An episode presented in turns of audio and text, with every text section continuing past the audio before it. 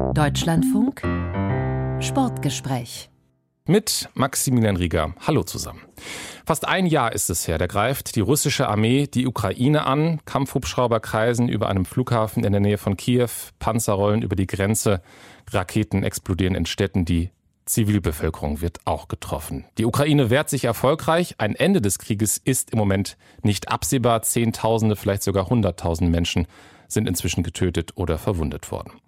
Eine Zäsur für alle gesellschaftlichen Bereiche in der Ukraine, auch für den Sport. Und genau darum soll es in diesem Sportgespräch gehen, um die Folgen des Krieges für den Sport in der Ukraine, aber auch für den Weltsport. Und darüber spreche ich zum einen mit Marc Perelmann. Er ist in der Ukraine geboren. Seine Familie zieht nach Mannheim, als er sieben wird. Er wird dann Profifechter, hat 2021 seine Karriere beendet und ist jetzt als Trainer und Unparteiischer aktiv und ist in dieser Funktion im vergangenen Jahr auch viel auf Wettkämpfen unterwegs gewesen. Und jetzt sitzt er neben mir hier im Funkhaus in Köln. Hallo, Herr Perelmann. Schönen guten Tag.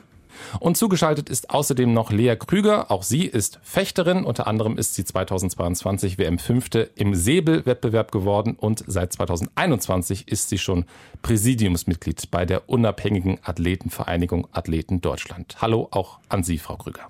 Hallo. Herr Perremann, Sie haben vor einem Jahr, zwei Tage nachdem der Angriff losgegangen ist, bei uns im Deutschlandfunk ein Interview gegeben, in dem Sie auch darüber berichtet haben, wie sich Ihre Familie, Freunde, auch Ihre Fechtkameraden entweder verstecken, geflohen sind, auch tatsächlich zu den Waffen gegriffen haben. Wie geht es all diesen Menschen jetzt ein Jahr danach? Also es ist sehr unterschiedlich. Die Leute, die aus Kiew sind, die haben jetzt natürlich äh, eine ganz andere Situation. Die russische Armee ist nicht in Kiew. Die Leute, die aus Nikolaev sind, die sind jetzt wieder zurückgegangen, weil Zaporozhia, wie gesagt, die Russen wieder verdrängt wurden. Teile der Leute sind äh, in Deutschland, Teile der Leute sind in Europa. Der Deutsche Fechterbund hat auch manche Sportler aufgenommen, wo man dem auch wirklich Danke sagen sollte. Also das ist wirklich unterschiedlich. Die Leute haben sich verstreut, aber die meisten sind immer noch in der Ukraine geblieben und fahren halt für die Wettkämpfe halt mit der Bahn wieder raus und dann fahren die wieder zurück. Zum Teil sind diese Leute zwei Tage unterwegs halt. Weil der Luftverkehr, das muss man dazu sagen, natürlich im Moment auch eingeschränkt ist, beziehungsweise es gar nicht möglich ist, mit dem Flugzeug rauszukommen. Welche Rolle spielt denn der Sport im Alltag, im Kriegsalltag? Also ich kann ja nur von der sportlichen Seite sehen und äh, für die Leute, die im Sport drin sind, man muss wirklich sagen, dass diese Leute halt äh, verarmt sind in dem einem Jahr und dass die Leute halt wirklich äh, mit ihren letzten Vermögen oder das, was die haben, versuchen auf die Wettkämpfe zu kommen und versuchen halt die fechterische Karriere weiter zu betreiben, damit die Kinder halt später vielleicht Profisportler werden oder damit sich weitere Zukunftsperspektiven sich eröffnen. Wie funktioniert denn Training? Also es sind ja auch einfach viele Sportstätten zerstört worden. Das ganze Land steht natürlich unter dem Eindruck. Wie funktioniert ganz praktisch Training in so einer Kriegssituation? Also ehrlich gesagt, das, was man mir erzählt, das hört sich sehr makaber an. Zum Teil wird da trainiert. Mit dem Training ist wieder Luftalarm. Da müssen die sich wieder verstecken. Zum Beispiel auch in der U17 im Florettbereich haben die auch ukrainische Meisterschaften ausgetragen. Das war jetzt im Dezember. Und da sind extra Sportler aus ganz Europa wieder nach Kiew gekommen. Und die haben die Wettkämpfe mit Generatoren durchgeführt und währenddessen, wo halt natürlich Luftalarm war, mussten die Wettkämpfe unterbrochen werden. Die Leute wollen halt aber trotzdem zeigen, dass man das Land nicht verlassen will, dass man vielleicht nicht mehr im Land ist, aber dass man auf jeden Fall wieder zurückkommen will und dass man sich nicht von Russland verängstigen lässt. Sie haben auch gerade schon angesprochen, wie sozusagen auch der Deutsche Fechtverband geholfen hat. Frau Krüger, viele Athletinnen und Athleten aus der Ukraine sind auch teilweise dann im vergangenen Jahr zumindest zeitweise in Deutschland gewesen. Wie haben da deutsche Athletinnen und Athleten geholfen und auch deutsche Sportverbände geholfen? Also die Resonanz von deutschen Sportverbänden und auch den Athleten war ganz, ganz groß. Also ich meine, ich glaube, jeder Athlet kennt mittlerweile die Initiative Athletes for Ukraine die sich da wirklich sehr, sehr stark auch dafür eingesetzt hat mit Felix Loch. Und das war natürlich äh, eine Wahnsinnsbewegung, die wirklich auch von Athleten ausgegangen ist.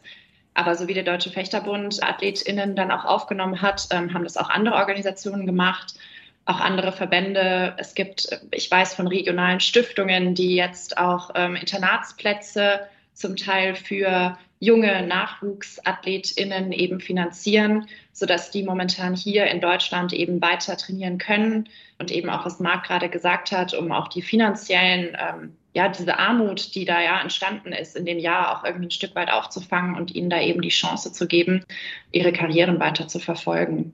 Reicht diese Hilfe oder muss da noch mehr passieren, beziehungsweise das, was damals ja passiert ist, musste ja relativ schnell auf die Beine gestellt werden. Also ich habe es am Anfang angesprochen, wir wissen alle nicht, wann dieser Krieg zu Ende ist und wann diese Zustände zu Ende sind. Wie bewerten Sie das, wie da die langfristige Hilfe vielleicht aufgebaut ist?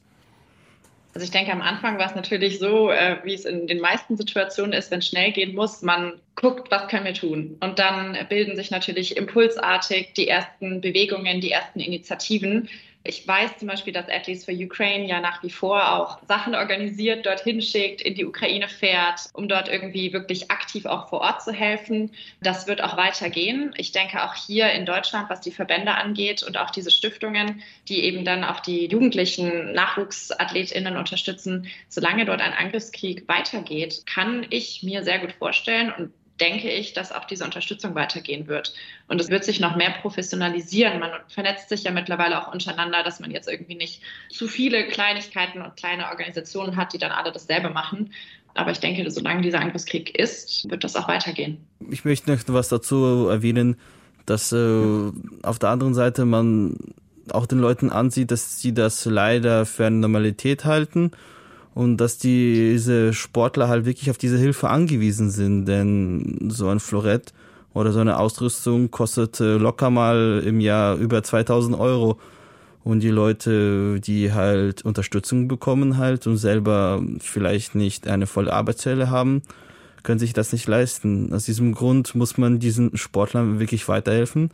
Denn eins muss ich sagen, die Sportler, die ich kenne, die reisen zum Teil mit Nachtzügen, wo die einfach im normalen Zug schlafen, mit Sparpreis für 17 Euro nach Budapest halt. Also wirklich, die versuchen halt aus dem letzten Cent das meiste rauszuholen halt. Darum, wie gesagt, es ist wirklich sehr wichtig, dass man diese Leute weiterhin unterstützt, denn man sieht halt diese Leidenschaft an. Ansonsten würde man sich sowas einfach nicht antun. Ja, ich würde da mal ganz kurz tatsächlich einsteigen. Ich finde es sehr gut, äh, dass Marc das gerade nochmal vorhebt, weil dieses Ding, ja, ist jetzt irgendwie ein Stück weit zur Normalität geworden. Ja, irgendwie, wir kriegen ja tagtäglich in dem letzten Jahr jeder aus der Bevölkerung von dem Krieg äh, etwas zu hören. Und es ist halt irgendwie tatsächlich ein Stück weit zur Normalität geworden. Und irgendwie habe ich auch so ein bisschen das Gefühl, dass da vielleicht auch die Bevölkerung zum Teil hier in Deutschland ein bisschen ich sage jetzt mal in Anführungszeichen, müde geworden ist, darüber zu hören, was irgendwie ein Stück weit auch verständlich ist, weil man sich ja irgendwie dran gewöhnt hat. Aber deswegen finde ich es umso wichtiger, jetzt da auch nochmal drüber zu sprechen und zu betonen, wie wichtig das ist, dass diese Unterstützung gerade für diese ukrainischen AthletInnen auch weiterhin fortgeführt wird. Dass man auch nochmal über Hilfsfonds spricht, die jetzt eingerichtet werden, gerade auch im Blick auf die Olympischen Spiele. Also da geht es jetzt ja auch bald für die AthletInnen wirklich um eine Qualifikation. Es geht um eine Teilnahme an den Olympischen Spielen. Ich denke, wir kommen da später auch nochmal zu. Aber erstmal ist das natürlich das Ziel von jedem Athleten und jeder Athletin. Und da ist es wichtig, dass man auch weiterhin gerade jetzt in der Zeit unterstützt. Herr Perelmann, Sie haben es vorhin schon leicht angerissen, aber da würde ich gerne nochmal nachfragen. Warum ist das so wichtig für die Ukraine, dass die Sportlerinnen und Sportler weiter aktiv sind und eben weiter auch an internationalen Wettbewerben teilnehmen und da sichtbar sind? Das ist halt für diese Leute halt sehr wichtig, damit man halt Russland zeigt, dass man sich nicht davon abhalten lässt, dass die Leute standhaft bleiben, dass die Leute halt versuchen, ihr Leben weiter voranzutreiben halt und man muss aber auch wirklich sagen, manche Leute haben es halt nicht geschafft. Die sitzen halt in der Ukraine in purer Armut, mussten ihre Sportkarriere halt beenden und die, die das Glück hatten, nach Deutschland zu kommen oder halt die noch vielleicht finanzielle Möglichkeit haben, die dann reisen, die versuchen halt wirklich das Leben aufrechtzuerhalten. Und es gibt ja auch tatsächlich auch Sportler, die an der Front kämpfen und dann auch gefallen sind. Ich glaube, der ukrainische Sportminister hat von mehr als 100 Fällen inzwischen gesprochen von äh, Athleten, die an der Front gefallen sind. Also es häufen sich auch, wie gesagt, immer mehr und mehr Geschichten von Verwandten von Sportlern. Als Beispiel kann ich sagen, von einer meiner Kolleginnen, Ihr Cousin hat eigentlich Jura studiert, ist in den Krieg gegangen mit 21 Jahren und ist gefallen. Und diese Geschichten häufen sich immer mehr und mehr und das ist einfach nur eine Katastrophe, ehrlich gesagt. Ich meine, ich habe letzte Woche gelesen, dass es mittlerweile, glaube ich, über 200 oder knapp 230 Athleten und Trainer sind, die an der Front gefallen sind. Das war bei Inside the Games. Ja, das fand ich eine erschreckend hohe Zahl. Ja, also die Zahlen schwanken. Es kommt auch mal darauf an, wie sozusagen dann als Sportler oder Trainer, wie das dann irgendwie genau, noch zusammen, zusammen. Ja. Aber es sind tatsächlich, und das sind wirklich die absolut sichtbarsten und spürbarsten natürlich Auswirkungen oder die schlimmsten Auswirkungen, die so ein Krieg dann natürlich haben kann. Und wir hatten vor einem Jahr, kurz nach dem Beginn der Invasion, auch den ukrainischen Schwimmer Andrei Govorov, der bei uns dann auch erzählt hat, wie er auch angeboten hat, dem Militär beizutreten und mehrere Politiker hätten ihm dann aber davon abgeraten und gesagt, also erstens, er wisse nicht, wie man schieße. Und zweitens sei die beste Waffe, die er habe, die internationale Sportgemeinschaft. Und ich verstehe, wie das gemeint ist, aber das steht ja trotzdem irgendwo dann auch im Widerspruch zum Bild des Sports als Friedensstifter oder als Mittel der Völkerverständigung. Also wie ist so die Haltung von ukrainischen Sportlern sozusagen von ihrer Rolle in diesem Krieg, wenn sie nicht an der Front sind? Also die Haltung der Sportler ist eigentlich ganz klar.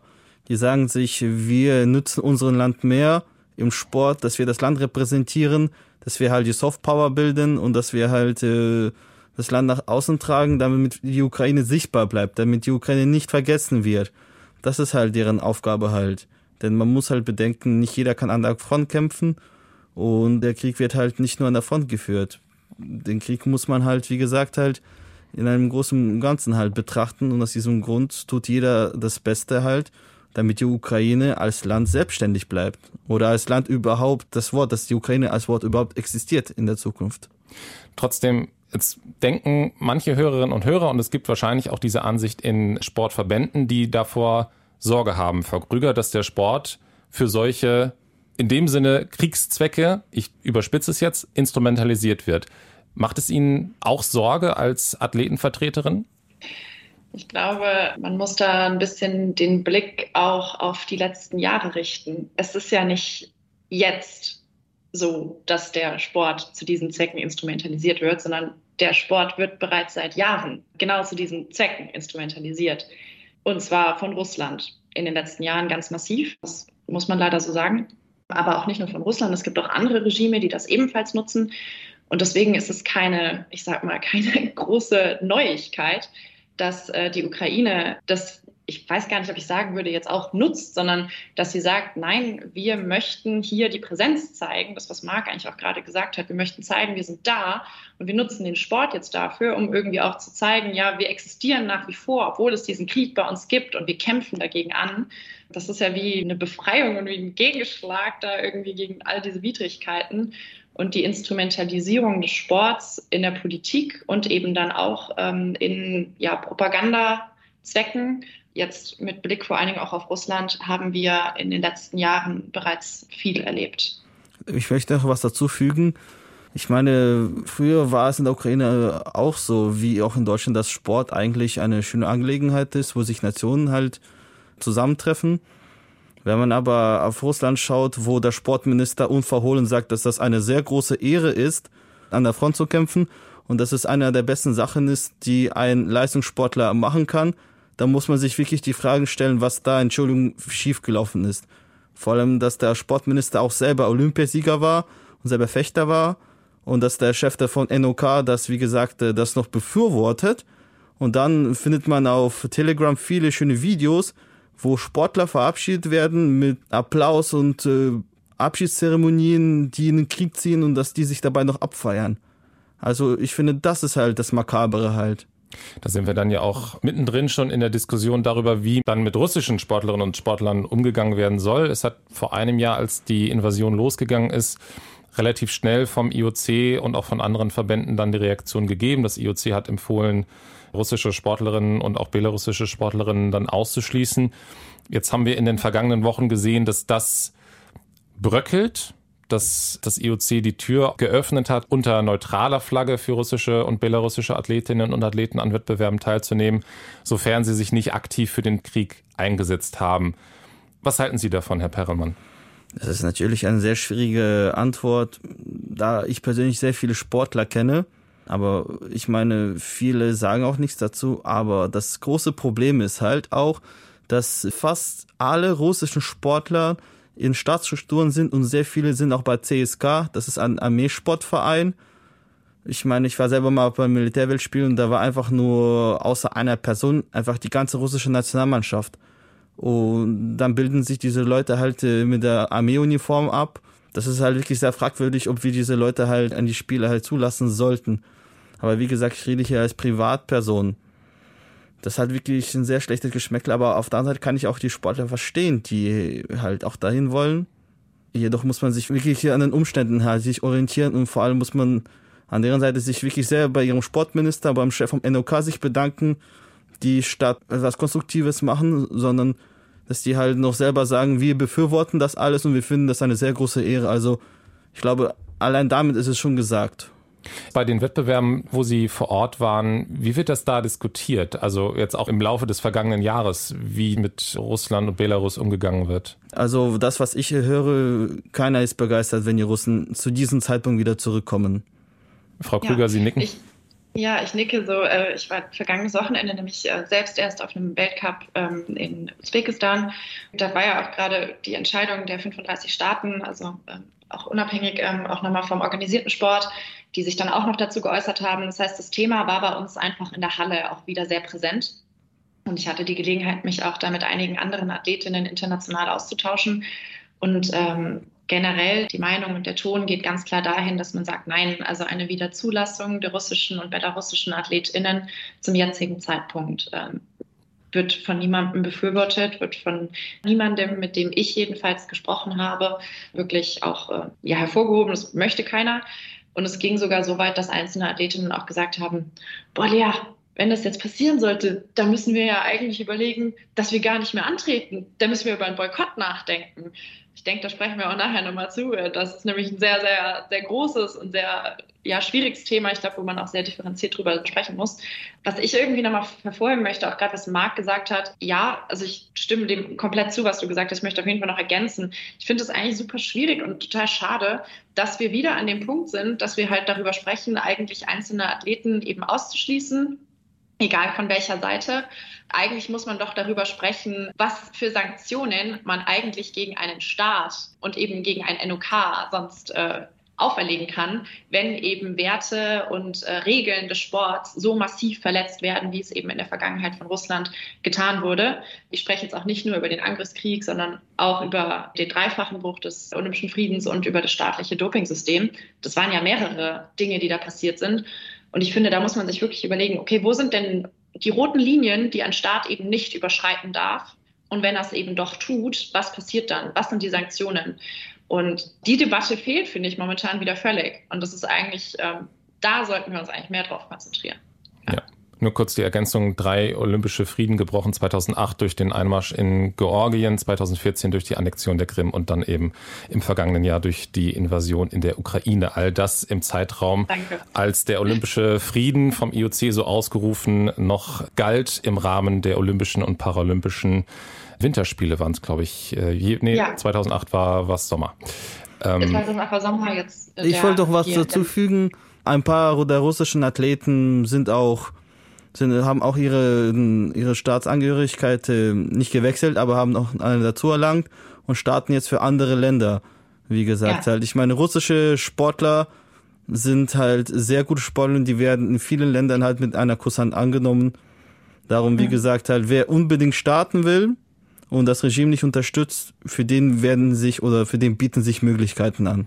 Das ist ja auch genau ja. das, was ja auch ein bisschen die Linie des IOC ist. Das IOC und auch unterstützt von zwei UN-Menschenrechtsberichterstatterinnen, die ja gesagt haben, es ist anhand der Olympischen Charta nicht erlaubt, einfach Russland und Belarus komplett auszuschließen. Also zu sagen, weil ihr einen russischen Pass habt, dürft ihr nicht teilnehmen.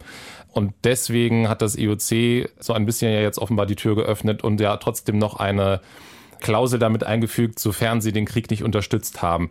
Es sind solche Fälle, wo sie sagen, also Sportlerinnen und Sportler, die zum Beispiel wie Sie sagen, zwei Pässe haben, den Verband gewechselt haben oder sich vielleicht auch tatsächlich, im Fall von Belarus gibt es ja auch eine breite Opposition, auch aus Sportlerinnen und Sportlern bestehend. Wenn die sich so klar gegen ihre Regime geäußert haben, sollte solchen Sportlerinnen und Sportlern ein Weg geöffnet werden, um an Olympia teilzunehmen, Herr Perelmann? Also ich habe persönlich keinen Sportler erlebt, der sich offen gegen das Regime gestellt hat. Also bei Russland fällt mir jetzt tatsächlich spontan auch nicht ein. In Belarus gibt es ein paar Sportlerinnen und Sportler, die eben auch in dem Sport Solidarity Fund ja auch mitgegründet haben, die da natürlich auch von betroffen sind, von solchen direkten Ausschlüssen. Frau Krüger nickt auch schon. Ja, wieder. Ja, ich, ich nicke auch schon. Ja, um auf Ihre Frage einzugehen, ob diesen AthletInnen eine Teilnahme ermöglicht werden sollte. Ich denke, wenn man sich so deutlich gegen den Krieg ausspricht und eine neue Staatsbürgerschaft annimmt, dann gehört man ja in dem Sinne auch nicht mehr zum russischen ähm, NOK und dann kann man ja für das andere Land starten. Dann ist, denke ich, sowieso relativ, ich sage jetzt mal, ähm, unproblematisch in Anführungszeichen.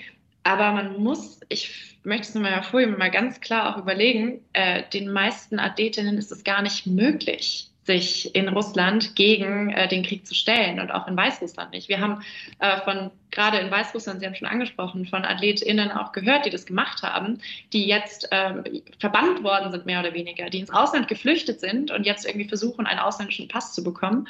Ich weiß auch tatsächlich von einem russischen Athleten, der ähm, den Angriffskrieg eben nicht unterstützt hat, unterstützen wollte und dann jetzt in die USA ausgewandert ist und jetzt auch überlegt, ob er eine andere Staatsbürgerschaft annimmt. Aber eben diesen Schritt überhaupt zu gehen und sich da ganz klar gegen das Regime und gegen den Krieg zu stellen, dieses, ich sage wirklich in Anführungszeichen, Privileg haben nicht alle Athletinnen, weil es hängen Karrieren und es hängen Leben und es hängen auch teilweise äh, finanzielle Aspekte daran. Also die ernähren teilweise ihre Familien damit. Und sich dann da irgendwie dagegen zu stellen, ist, glaube ich, ein Schritt, der sehr, sehr schwer ist. Ich finde deswegen auch den Punkt ähm, ein bisschen problematisch, weil ich finde, man kann das eigentlich von keinem Athleten erwarten, das irgendwie so aktiv handzuhaben. Und deswegen, äh, ja, ich finde es einen sehr, sehr schwierigen Punkt, da irgendwie zu sagen, dass sie sich dagegen stellen müssen. Herr Perelmann, wie sehen Sie das? Muss es tatsächlich ein aktives Entgegenstellen gegen oder reicht es, dass die Sportlerinnen und Sportler den Krieg eben nicht zumindest aktiv unterstützt haben? Wie gesagt, ich rede hier als eine Privatperson. Die Frage sollte man lieber einer Person stellen, die aus der Ukraine kommt, die wirklich Leben verloren hat, die Geliebte verloren hat, die ukrainischen Sportler, die gestorben sind wegen diesem Angriffskrieg. Ich glaube, dieses Thema sollte man mit diesen Personen ausdiskutieren. Denn ich sitze hier in Deutschland im Trockenen, wie gesagt, halt, und äh, zum Glück ist meine ganze Familie in Sicherheit. Wir haben das Thema Boykott auch schon gestriffen. Ja. Äh, ja. Sorry, es ist irgendwie echt so, das sind einfach so große Fragen und so große Themen und ähm, auch gerade, äh, wo Marc jetzt gesagt hat, sich nicht aktiv gegen, also für den Krieg auszusprechen, ähm, selbst dann ist so die Frage, wo, wo zieht man da die Linie? Also überhaupt ne, Sie haben gerade eben noch über die Neutralität gesprochen. Also ich finde sowieso, erstmal müsste man dann nochmal über den Begriff überhaupt Neutralität sprechen, weil so wie die Neutralität in den vergangenen Jahren äh, gehandhabt wurde, das war keine Neutralität. Und unter den Aspekten würde ich momentan eigentlich auch nicht ähm, dafür plädieren, russische AthletInnen selbst ja, wenn sie sich nicht aktiv an den Kriegshandlungen und aktiv für den Krieg ausgesprochen haben, ja, wieder im Weltsport zuzulassen. Frau Krüger, glauben Sie, dass das IOC und auch die internationalen Sportverbände eigentlich fähig sind, diese Grenzen zu ziehen und diese Diskussion eben zu führen, wo genau diese Grenze gezogen werden sollte? Sie meinen jetzt über die roten Linien ja. in erster Linie. Ja, ich glaube, dass sie dazu fähig sind, wenn sie wollen. Und da ich, ich, mir fehlt momentan so ein bisschen das Gefühl, dass da der Wille dahinter steht, dass man wirklich sich jetzt mal hinsetzt und differenziert damit auseinandersetzt, okay, ich meine, es ist ja auch nicht der erste, ähm, ja, wie gesagt, Stoß, der jetzt passiert. Es gibt ja noch andere Länder, andere Regime, wo auch viele schlimme Sachen passieren, wo der Sport eben auch genutzt wird als politisches Instrument. Und deswegen ist es dringend notwendig, dass darüber gesprochen wird. Und da fehlt mir aber momentan ein bisschen der Wille. Und da sehe ich ein bisschen das IOC einfach in der Pflicht, diese Diskussion ähm, zu leiten, mehr hervorzuheben, anzuführen, Ideen zu präsentieren, wie man das machen könnte. Es müsste ähm, Kontrollmechanismen geben, es müsste Sanktionen geben, die, die aufgeschrieben werden, was passiert, wenn das überschritten wird und dann eben auch äh, wer kontrolliert das? Wer sanktioniert? Also ich glaube, dass da ganz, ganz, ganz viel Potenzial da ist. Ich glaube, dass es dringend notwendig ist. Momentan glaube ich aber noch nicht an den Glauben äh, des IOC und der anderen NOKs, da jetzt wirklich mal richtig reinzugehen in die Thematik. Um, Lea, ich wollte noch dazu ergänzen, das große Problem ist ja auch, dass äh, nur ein Beispiel am Weltverband im Fechten halt, dass die Russen halt finanziell halt ein sehr großes Budget halt übernehmen halt.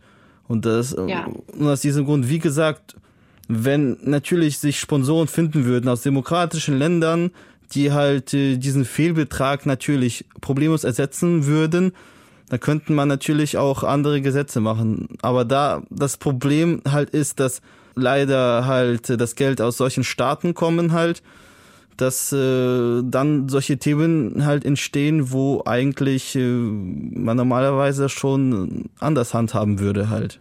Ja, ja, Fechten ist ja immer noch mal so ein bisschen eine Ausnahmesituation. Wir sind wirklich sehr abhängig bei den Russen, aber ja, ja, die Abhängigkeit gibt es aber zum Beispiel auch im Boxen, im Internationalen Boxweltverband. Auch da gibt es tatsächlich auch noch einen russischen Präsidenten, der den Verband praktisch über Gazprom mitfinanziert. Wir haben das Wort Boykott jetzt äh, schon mehrfach in den Mund genommen. Darüber würde ich jetzt zum Abschluss dieses Sportgesprächs noch einmal mit Ihnen sprechen. Es gibt, Herr Perelmann, zumindest die Drohung aus der Ukraine, dass wenn russische Sportlerinnen und Sportler zugelassen werden für auch Olympia dann 2024 in Paris, dass dann womöglich ein Boykott im Raum steht. Wie nehmen Sie diese Diskussion, diese Boykottdiskussion selber wahr und auch was nehmen Sie wahr innerhalb der ukrainischen Sportler-Community?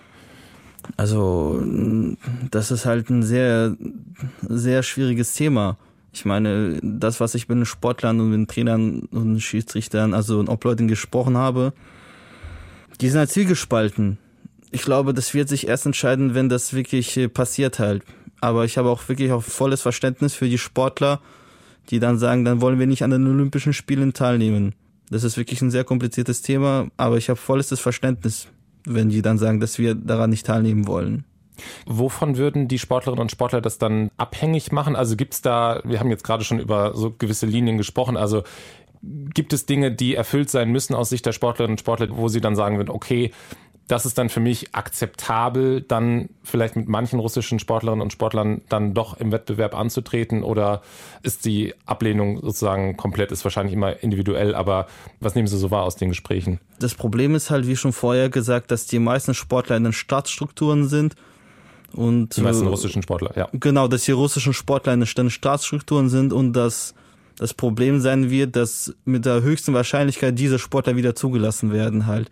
Und aus diesem Grund wollen die nicht teilnehmen, wenn solche Sportler teilnehmen. Und leider wird es so sein, falls die zugelassen wird, es werden diese Sportler teilnehmen. Ansonsten gibt es fast keine russische Nationalmannschaft. Genau, dann gibt es zwar die einzelnen Athleten wie Daniel Medvedev im Tennis, der ja auch antreten darf bei den meisten Tennisturnieren, der eben nicht aus solchen staatlichen Strukturen kommt, aber in der Tat ist das der überwiegende Teil der russischen Athletinnen und Athleten. Frau Krüger, was hören Sie zu dieser Debatte, wenn Sie sich so umhören auf Ihren Wettkämpfen? Also es ist ganz unterschiedlich. Also ich habe vergangenes Wochenende auch länger nochmal mit einer ukrainischen Athletin äh, sprechen können und da haben wir uns auch ganz explizit über diese Boykottsituation, über diesen ja auch die Idee vom ähm, ukrainischen Nationalen Olympischen Komitee unterhalten. Es ist sehr, sehr schwierig. Sie sagt, dass für sie momentan, selbst wenn sich ein russischer Athletin gegen den Krieg gestellt hat oder wieder antreten würde, auch unter neutraler Flagge, momentan, sie will die nicht, sie will die nicht sehen. Sie will die nicht auf dem Wettkampf haben. Sie ganz persönlich sagt jedoch nicht explizit, ich will nicht antreten, sondern sie differenziert in der Hinsicht, dass sie sagt, ja, naja, und das ist ja auch genau immer das Ding bei dem Boykott. Und deswegen, ich finde, Boykotts, das geht immer zu Lasten der Athleten. Weil am Ende steht der Athlet da und muss dann darüber entscheiden, oder es wird sogar darüber entschieden, ja, ich darf jetzt nicht antreten oder nicht. Das heißt aber, dass ich ja alles, wofür ich in diesen letzten Jahren gearbeitet habe, und ich habe es gerade schon angesprochen, 24 sind Olympische Spiele, bei uns fängt jetzt ab April die Olympia-Qualifikation an, wie in vielen anderen Sportarten ebenfalls. Das, wofür man gerade irgendwie sein Leben lang hingearbeitet hat, jetzt einfach zu sagen, ja, nee, äh, jetzt trete ich nicht an und überlasse den russischen Athleten dann irgendwie dann noch frei das Feld, es ist eine Wahnsinnsentscheidung. Und äh, deswegen finde ich Boykotts blöd. um es mal so zu sagen, ganz unpolitisch. Es muss eine persönliche Entscheidung für jeden Athleten individuell bleiben können und dürfen, ob er das mit sich und seinem Gewissen eben vereinbaren kann und möchte, anzutreten. Es sollte nicht von einer oberen Instanz entschieden werden.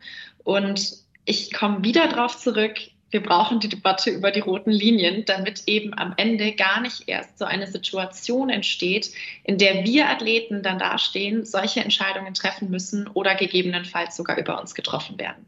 Von mir aus gibt es nichts hinzuzufügen. Also ich, ich stimme zu. Ich stimme zu. Dann habe ich an Sie, Herr Perelmann, die letzte Frage. Vor einem Jahr hat mein Kollege Matthias Friebe Sie in dem Interview zwei Tage nach der Invasion gefragt, was Ihnen Hoffnung macht. Und Ihre Antwort war, ich habe keine Hoffnung. Das Einzige, was ich hoffe, ist, dass diese Leute, die Freunde, Familie und die Fechtkameraden herauskommen und dass sie es schaffen, die Ukraine zu verteidigen. Ein Jahr nach der Invasion, haben Sie jetzt mehr Hoffnung? Ja, ich habe mehr Hoffnung, denn ich war positiv überrascht, wie die Ukraine standgehalten hat. Und aus diesem Grund wirklich bin ich auch der guten Hoffnung, dass wir in einem Jahr vielleicht hier nicht mehr sitzen und dass der Krieg vorbei ist oder dass wir hier sitzen zum Abschluss, wie der Krieg jetzt war und wie das jetzt wieder weitergeht. Sagt Marc Perelmann. Er war ehemals Fechter, ist jetzt noch unparteiischer und in der Ukraine geboren und jetzt hier in Deutschland und hat darüber gesprochen, welche Folgen die Invasion vor einem Jahr auf den ukrainischen Sport hatte, zusammen mit Lea Krüger, Athletenvertreterin von der Athletenvereinigung Athleten Deutschland. Mein Name ist Maximilian Rieger. Vielen Dank, dass Sie sich dieses Sportgespräch angehört haben. Das finden Sie auch nochmal in der DLF Audiothek.